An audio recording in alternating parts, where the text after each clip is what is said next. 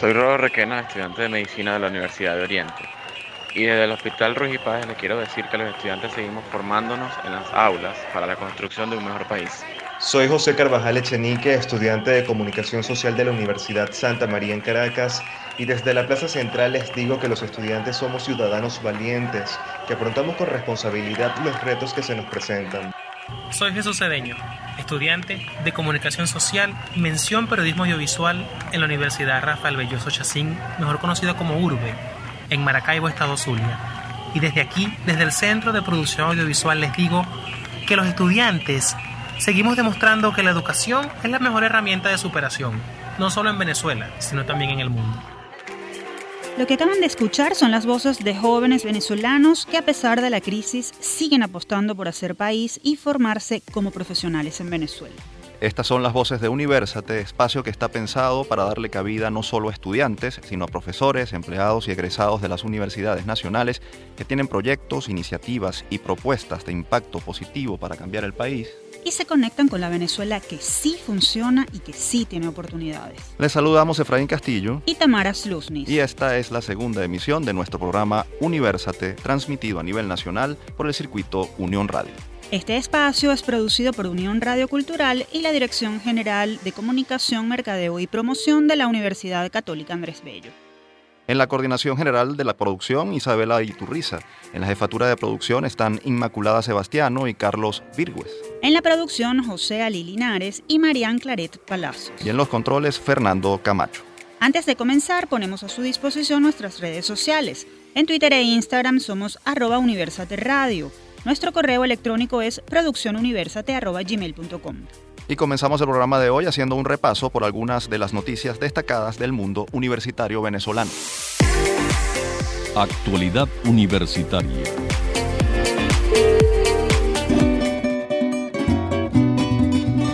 Empezamos con información cultural. El Vicerrectorado de Planificación y Desarrollo de la Universidad Nacional Experimental de los Llanos Occidentales Ezequiel Zamora llevó a cabo una serie de actividades para celebrar los cinco años de haberse declarado el joropo como Patrimonio Cultural de la Nación. Esta expresión musical venezolana es adaptada a las costumbres y tradiciones de los distintos estados del país.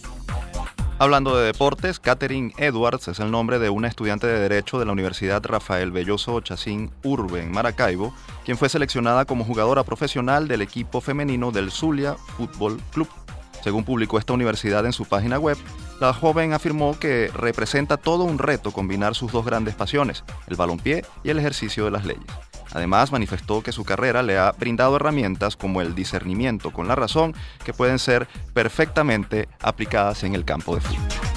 También tenemos que el ucavista Antonio Díaz logró ingresar al libro Guinness de Records al convertirse en el karateca masculino que ha ganado el mayor número de medallas en competiciones individuales en la historia del Campeonato Mundial de Karate. Recordemos que Antonio Díaz egresó de la Universidad Católica Andrés Bello como comunicador social, aunque se ha dedicado a la práctica profesional de esta disciplina deportiva.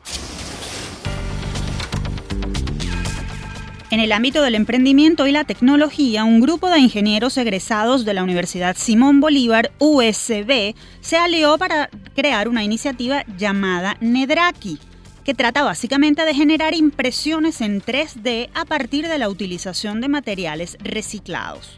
Este proyecto fue postulado al programa de emprendedores de la Embajada de Estados Unidos en Venezuela, a través del cual los USBistas recibieron asesoría y entrenamiento por parte de reconocidos ingenieros estadounidenses. Y también las empresas de ese sector pudieron brindarles su experiencia en el área. Por cierto que los creadores de Nedraki organizaron una iniciativa para recaudar fondos con el fin de recuperar el laberinto cromovegetal de la universidad, emblemática obra del artista Carlos Cruz Díez, realizada a partir de 53.000 plantas de colores que se encuentra en la sede de Sartenejas de la USB y que se ha deteriorado por la falta de recursos y la sequía. Gracias a esta iniciativa benéfica, cualquier egresado de esta casa de estudios podrá imprimir en 3D su foto de graduación enviando un correo a nedraki17.gmail.com. El monto cancelado por este servicio será destinado a la recuperación del jardín cromo vegetal. Y a propósito de la presentación de este emprendimiento, tenemos en el estudio al ingeniero mecánico de la USB, John Naisir, quien es precisamente fundador de Nedraki, una iniciativa de emprendimiento que realiza impresiones en 3D utilizando material reciclado. Bienvenido, John. Cuéntanos qué te motivó o qué los motivó a ustedes a crear este proyecto de innovación. ¿Por qué Nedraki? ¿En qué consiste y cuáles son sus principales beneficios? Bueno, muchísimas gracias por el espacio. Este, Sí, soy cofundador de Nedraki en conjunto con Albermar Domínguez y mi persona. A finales de 2017 decidimos tomar eh, partida e iniciar esta, esta aventura, pues este emprendimiento. Estábamos trabajando de manera separada en lo mismo y por cosa del destino, bueno, nos unimos y empezamos esto de la impresión 3D a partir de material reciclado. Esto porque, ya que en Venezuela existe la carencia de esta materia prima. No solo de la impresión 3D como tal, sino de la materia prima para poder imprimir y hacer este tipo de trabajos. Eh, normalmente estos son productos importados y por supuesto tienen un alto costo. Em, a medida después de, de poder postular el proyecto para esta iniciativa de la Embajada de Estados Unidos, nos dio las herramientas suficientes y el financiamiento para poder arrancar de manera concreta la iniciativa. Ya estamos en una etapa, digamos, semi-industrial de, en base al laboratorio, en donde no solo hacemos el filamento de impresión 3D a partir de material reciclado, todo hecho acá, sino también de prestar el servicio de impresión 3D. Me gustaría también aclarar un poco de qué es eso de la impresión 3D, porque muchas veces todo el mundo se pregunta de qué va eso. Y sencillamente, de una manera didáctica de explicarlo, es como tener una pistola de silicón y este, presionarla sobre la mesa y ir montando una capa sobre la otra. De esa misma manera trabaja una impresora 3D. Eh, se alimenta de este filamento o este hilo de plástico, va colocando una capa sobre otra y de esa manera obtenemos un sólido. Y es lo que se le dice la impresión 3D. Y es una maravilla porque puedes tener una pieza muy compleja en poco tiempo y sin necesidad de molde.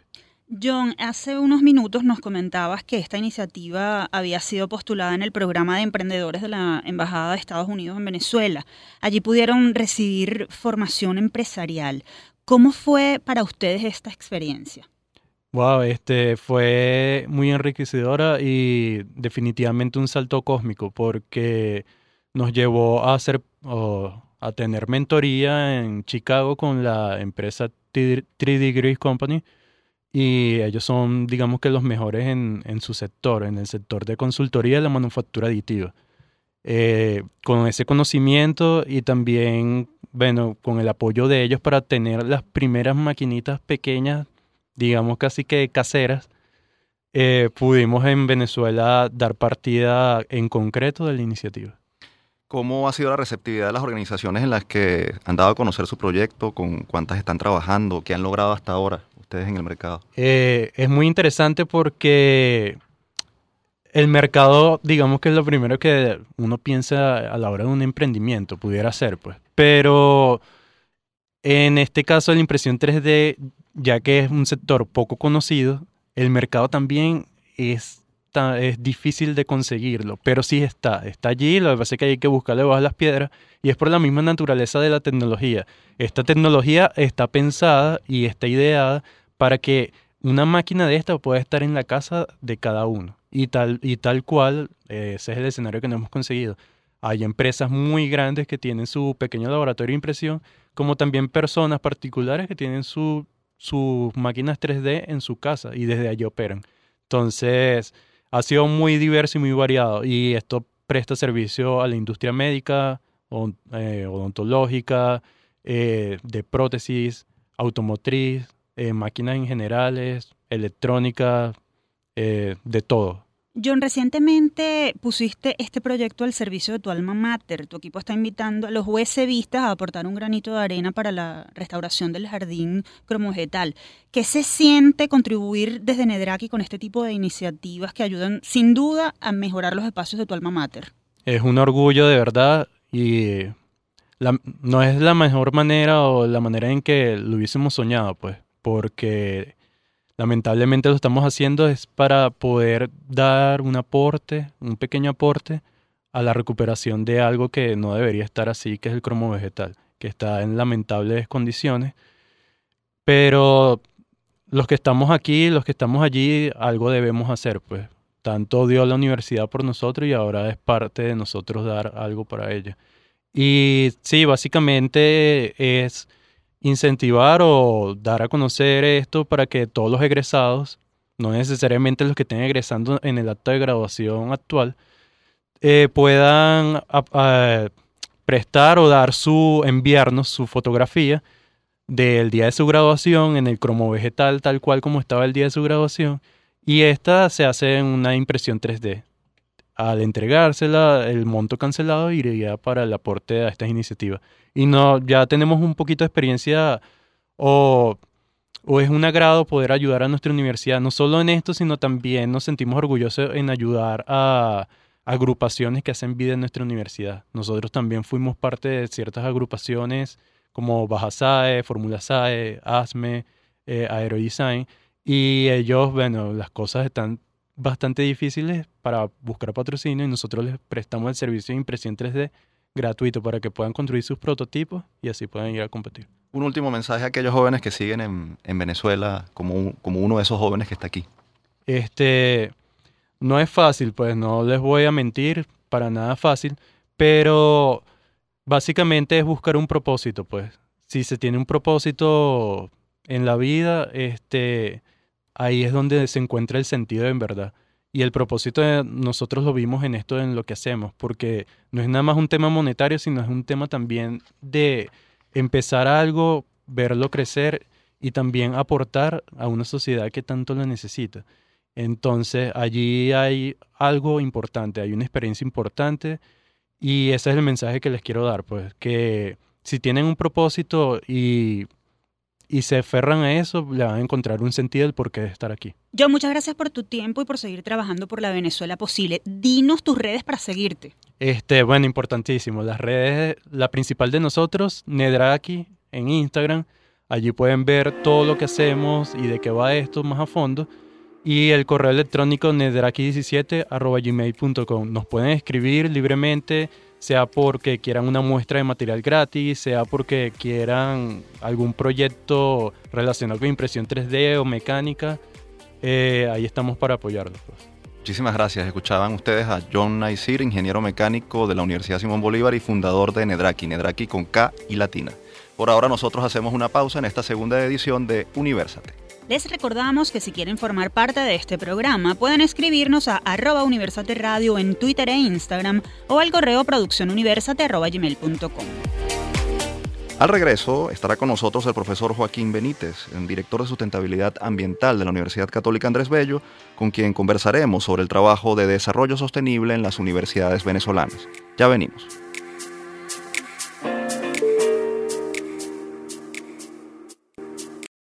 Continuamos con esta segunda emisión de Universate, las voces de la Universidad Venezolana.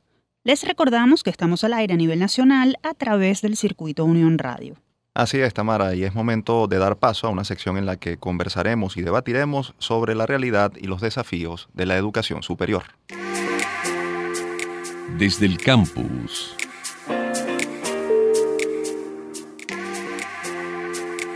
Y tenemos en línea telefónica al profesor y también ingeniero agrónomo egresado de la Universidad Central de Venezuela, Joaquín Benítez. Él es director de sustentabilidad ambiental de la Universidad Católica Andrés Bello. También se desempeña como director del posgrado de Ingeniería Ambiental de la UCAP. El profesor Benítez ha llevado a cabo diversos proyectos desde esa institución y es parte del panel de expertos que presentó ante la Asamblea Nacional un proyecto de atención a la emergencia ambiental en el Plan País. Con él conversaremos sobre el rol que están desempeñando las universidades venezolanas en pro del cumplimiento de los objetivos de desarrollo sostenible de la ONU. Bienvenido, profesor, un gusto tenerlo con nosotros. Muchas gracias, ¿cómo están? Muy bien, muchas gracias por, por atendernos. A la orden siempre. Profesor, vamos a comenzar la entrevista preguntándole sobre la realidad de las universidades venezolanas en el manejo de la sustentabilidad ambiental. ¿Cuál es la situación en este momento? La situación, eh, como podrán imaginar, eh, es, es, complicada, pero siempre se desenvuelve en un marco eh, de optimismo. Me explico. Todos conocemos la, la, crisis por la cual están pasando pues gran parte de, de las universidades nacionales. Este, sin embargo, hay un grupo importante de estas universidades nacionales que, a pesar de las dificultades, eh, están tomando decisiones y acciones en pro del desarrollo sostenible eh, bajo la óptica de este, las posibilidades que brinda la educación superior, ¿no? Profesor Benítez, ¿cómo la sustentabilidad ambiental hace que las universidades sean eficientes en otros ámbitos? Hablamos, por ejemplo, del financiero, el social o educativo. ¿Cómo impacta el, todo lo relacionado con la sustentabilidad ambiental? Bueno, lo, lo, lo, más importante allí, creo yo, es entender primero cuál es el, qué hacen las universidades en cuanto a sustentabilidad ambiental y qué implica que una universidad, por ejemplo, la, como la, la Universidad Católica Andrés Bello, decida comprometerse con el desarrollo sostenible. Aquí es importante entender que a diferencia de, por ejemplo, cuando una empresa o cualquier otra institución decide hacer gestión ambiental, este, y básicamente lo que está decidiendo con eso es tratar de controlar los impactos ambientales que genera, pues cuando, las universidades cuando deciden orientarse hacia la sustentabilidad ambiental, pues por supuesto también tratan de controlar los impactos ambientales que generan, pero este, como universidad y como, y como institución educativa y relacionada con el conocimiento, pues la universidad tiene otros papeles importantes y aquí es donde viene el impacto hacia su, hacia su desempeño que me estabas preguntando. Enfocarse hacia la sustentabilidad de las universidades este, implica también, por ejemplo, educar, formar, sensibilizar a sus agresados, aprovechar la enorme oportunidad que tenemos en la formación de ciudadanía y de ciudadanía responsable para impactar allí con este, muchísima información y con muchísima eh, conocimiento de qué, cuáles son los procesos que inciden en el desarrollo sustentable de las naciones. Allí tenemos, por ejemplo, eh, todo un mundo de, eh, de comprensión y de iniciativas verdes de, muchísima importancia que tienen su, impacto en el desempeño universitario y en el desempeño pues, eh, de la sociedad a la cual la universidad sirve. Ingeniero, recientemente la UCAP logró clasificar en el puesto 163 de la lista Green Metric Ranking como una de las universidades más sustentables del mundo debido a la diversidad de sus espacios abiertos y de áreas verdes con las que cuenta la institución. En esta lista también figuran otras dos universidades venezolanas, la UCB y la Universidad Metropolitana. Partiendo de esto, ¿qué implica para las universidades venezolanas aparecer en este ranking en medio de una crisis como la que vive el sector universitario? Bueno, en primer lugar, implica, eh, implica eh, es el resultado de, la persistencia eh, en ser universitario, en, manejar y tratar de llevar adelante agendas diversas, variadas y comprometidas con lo que son las tendencias en el, en el siglo XXI y yo creo que este es un reconocimiento importante este, estar allí este, y estar allí a pesar de, la, de, la, de las dificultades.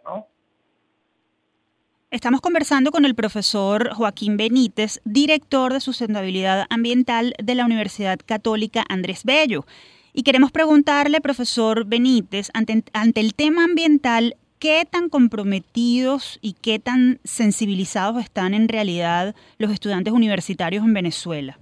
Ciertamente la, la, cantidad de problemas que en, este momento eh, nos afectan a, todos los venezolanos, uno pudiera pensar que eh, ocuparse del tema ambiental o el tema de sustentabilidad ahorita en el 2019 en este país, pues puede ser visto como una como una como una exquisitez, como como como un tema no prioritario, pues. Pero cuando uno eh, interactuó con los estudiantes y en, interactuó con los estudiantes pues tanto en, el marco de las actividades que desarrollamos en extensión social como a través de la cátedra institucional, uno encuentra que rápidamente los estudiantes eh, se vinculan, comprenden y se, sensibilizan con relación a los temas ambientales, a la importancia que tiene esto para la vida ciudadana y sobre todo para su futuro, ¿no? Para su futuro como ciudadanos y como profesionales.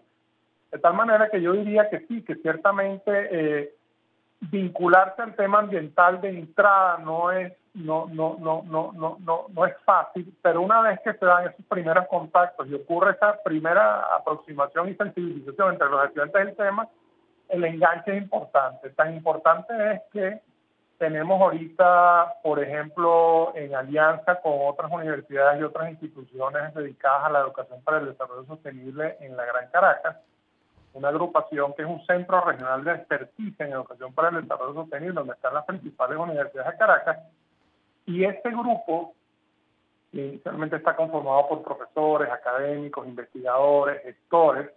Este, este, en este grupo se ha desarrollado una agrupación este, que es el RC juvenil, es decir, hemos logrado impactar positivamente en jóvenes universitarios de las principales universidades de la ciudad y comprometerlos con agendas para educación al desarrollo sostenible en la, en la Gran Caracas. Ingeniero, eh, ¿qué falta finalmente por hacer para mejorar la sustentabilidad ambiental en las universidades? El tema de, sustentabilidad ambiental, una respuesta rápida que pueda nuestra audiencia enfocarla en ese sentido. Muchísima más sensibilización, muchísima más educación y la creación de un contexto orientado hacia la sustentabilidad. Es decir, que los campus definitivamente incluyan acciones y generen un clima de apoyo a la sustentabilidad ambiental. Escuchaban al profesor Joaquín Benítez, director de Sustentabilidad Ambiental de la UCAP, quien conversó con nosotros sobre los desafíos de la Universidad Venezolana en materia de sustentabilidad. Y después de esta conversación es momento de ponerlos al día con lo que ocurre fuera de nuestras fronteras. El mundo gira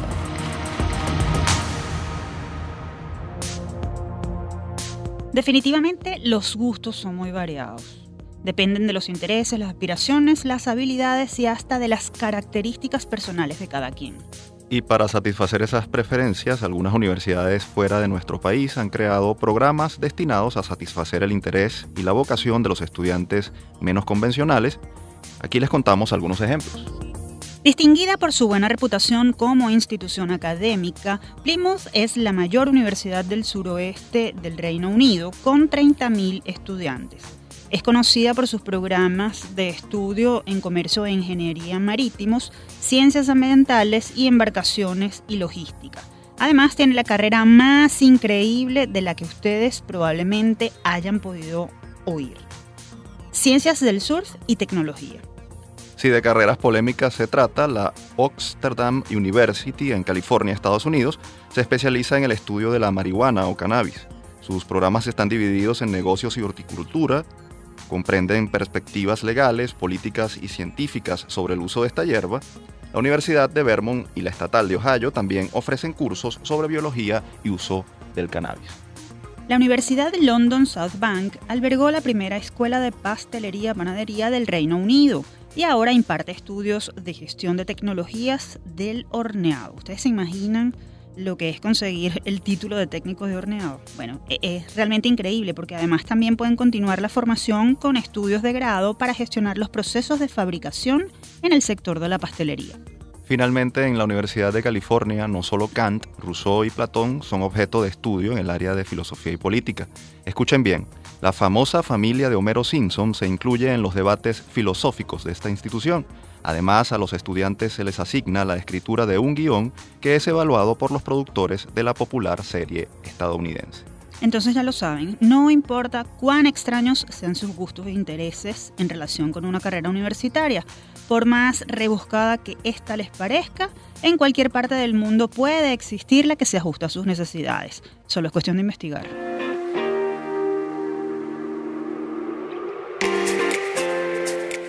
Y con esta información damos cierre a nuestra sección El Mundo Gira. Luego de una pausa tendremos el segmento Generación 2020 y le daremos la bienvenida a la internacionalista Fadia Frangi, quien ha tenido la oportunidad de representar a Venezuela en varias partes del mundo a través de la ONG IESEC. Ya regresamos.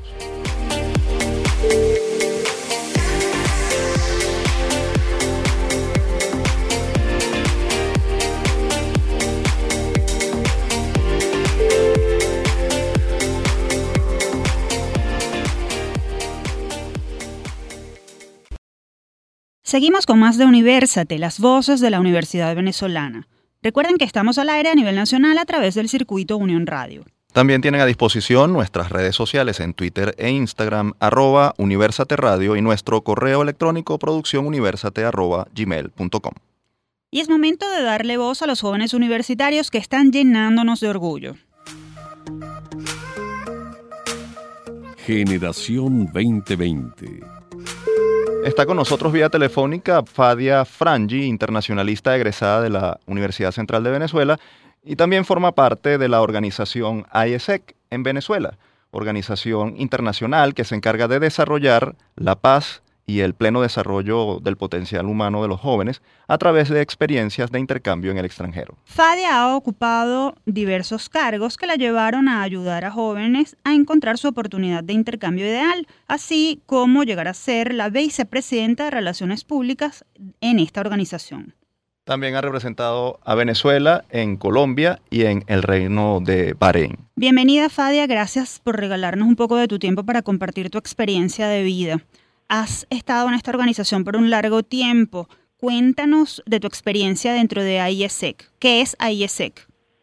Bueno, muchísimas gracias. Sobre mi experiencia en la organización, de pronto te puedo contar eh, después que les explique un poco de qué trata IESEC. IESEC es una organización internacional, como bien lo dijiste, sin fines de lucro, independiente y apolítica, que promueve intercambios multiculturales. ¿Cómo es esta promoción de intercambios multiculturales? Eh, a través de pasantías y voluntariados en cualquiera de los 120 países y territorios donde nos encontramos. Un venezolano puede gozar de su primera experiencia internacional en cualquier a estos 120 países y también traemos a extranjeros para promover su liderazgo acá en Venezuela y que trabajen con fundaciones, organizaciones, emprendimientos y empresas aliadas. Sabemos que uno de los principales atractivos de esta organización es precisamente esa oportunidad que da de tomar una experiencia de intercambio en el extranjero, pero ¿qué diferencia a IESEC de, de otros programas de, de intercambio? La diferencia de IESEC es que particularmente no es conocido otra organización que pueda hacer un link entre las más grandes empresas, emprendimientos y organizaciones a nivel internacional. IESEC te brinda la oportunidad de que vivas tu primera experiencia laboral, no en el ambiente donde estás acostumbrado a vivir, sino te permite salir de tu zona de confort y vivir una experiencia que nunca te imaginaste que podía existir a través de una organización.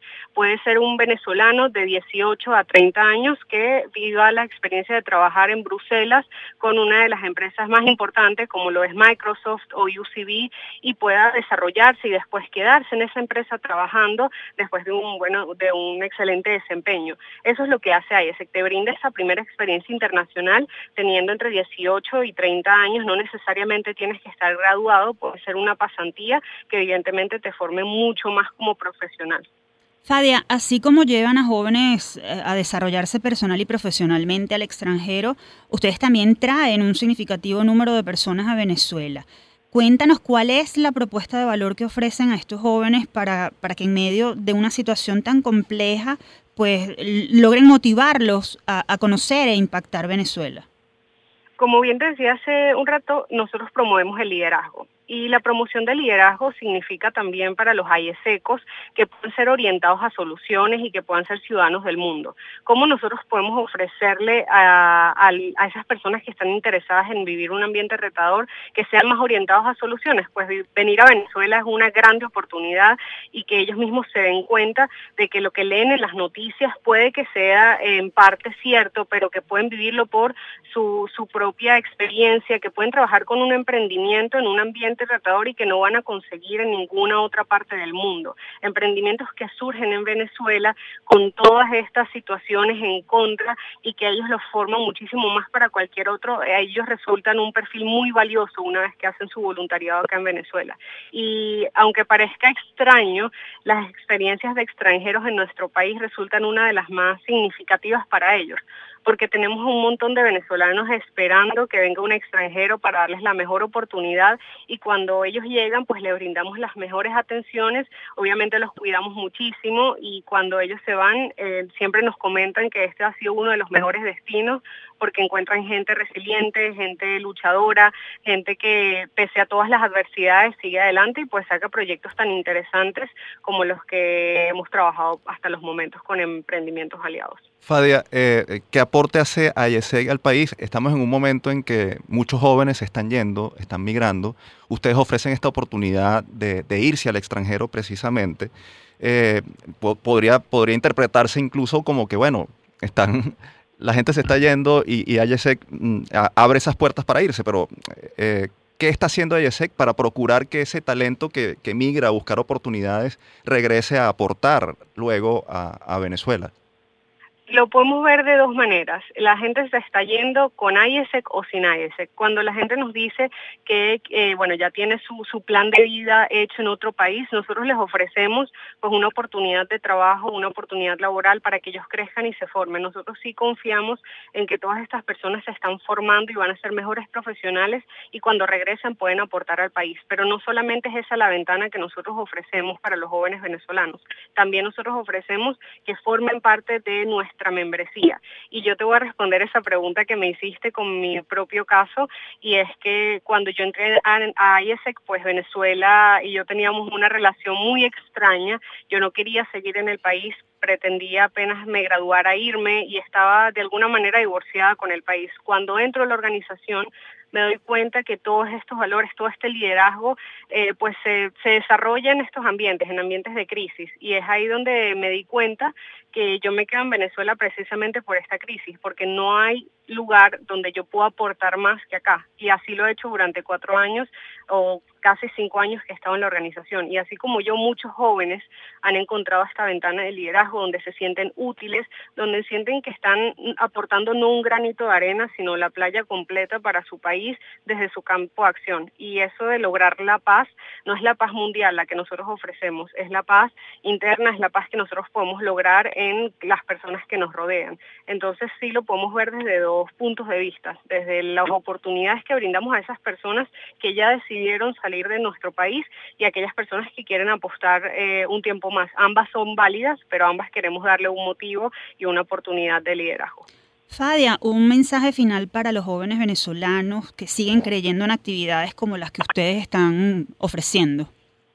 Bueno, a todos los jóvenes que me están escuchando, sobre todo a jóvenes entre 18 y 30 años que quisieran vivir su primera oportunidad de liderazgo, su primera oportunidad eh, laboral en el exterior, nosotros podemos ofrecerles eh, esa, ventana, que puedan sentirse útiles en este ambiente, en esta situación país, que vivan eh, de cerca una experiencia con un extranjero o que incluso ustedes puedan hacer una pasantía o un voluntariado en otro, en otro país. Todo lo que nosotros aprendemos en esta organización, ya sea afuera o adentro, nos permite ser mejores ciudadanos del mundo, ser personas más orientadas a soluciones, que nos conocemos las debilidades y las fortalezas y podemos empoderar a otros a través de las herramientas que adquirimos. Cualquier persona que quisiera gozar de, ser una IESECO, pues puede escribirnos a nuestro Instagram, IESEC Venezuela, y también puede encontrarnos en nuestro sitio web, iesec.org. Muchísimas gracias, Fadia, por esta conversación tan eh, nutritiva. Muchas gracias también por trabajar por el país que apuesta a la excelencia para su construcción. Aquellos jóvenes universitarios que estén destacándose y quieran contar su historia pueden escribirnos a través de arroba universate radio o al correo producciónuniversate.com. Nuestro equipo de producción se pondrá en contacto con ustedes. Ahora es momento de estimular la curiosidad y la memoria.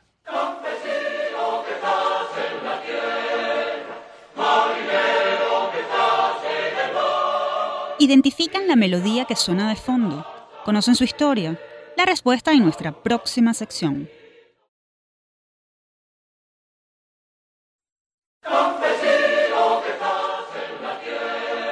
Lo que escuchamos es el himno de la Universidad Central de Venezuela, uno de los temas más emblemáticos del imaginario universitario nacional. La letra de esta pieza fue escrita por los poetas Luis Pastori y Tomás Alfaro Calatrava y la música es original del compositor Evencio Castellanos. Según contó el propio Pastori en una entrevista publicada por la revista universitaria en 1953, el himno resultó ganador de un concurso convocado para este fin por la Dirección de Cultura de la UCB en el año 1946. Sin embargo, los versos no tuvieron música, sino hasta un año después, cuando le encomendaron esta tarea a Castellanos, quien era ya un afamado compositor que había estudiado con Juan Bautista Plaza y Vicente Emilio Sojo, y además dirigía el Orfeón de la UCB. Fue en 1947 cuando se oyó por primera vez el coro y las cuatro estrofas de este insigne canto infinito de paz. Desde entonces y durante más de 70 años, la melodía ha acompañado a generaciones de usevistas, pero también a los estudiantes universitarios de todo el país que se identifican con su mensaje, porque como dicen sus versos, empujan hacia el alma la vida en marcha triunfal. Interesante esta trivia de hoy. La casa que vence las sombras siempre estará presente.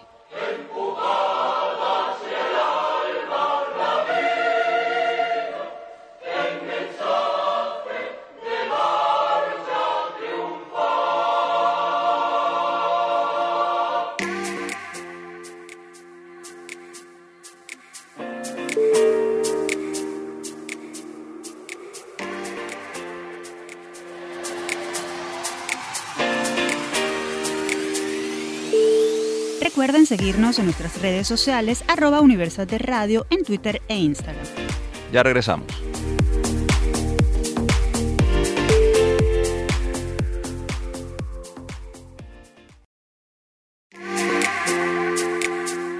Seguimos con la última parte de Universate, las voces de la Universidad Venezolana por el circuito Unión Radio.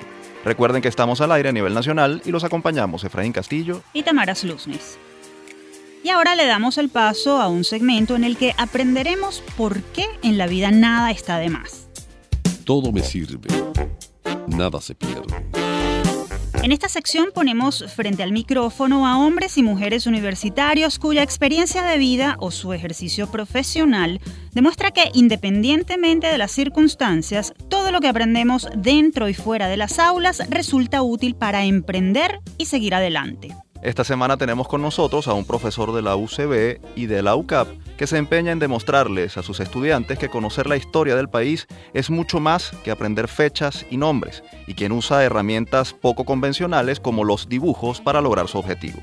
Se trata de Daniel Terán. Es, él es un joven caraqueño egresado de la Escuela de Historia de la Universidad Central de Venezuela en 2008.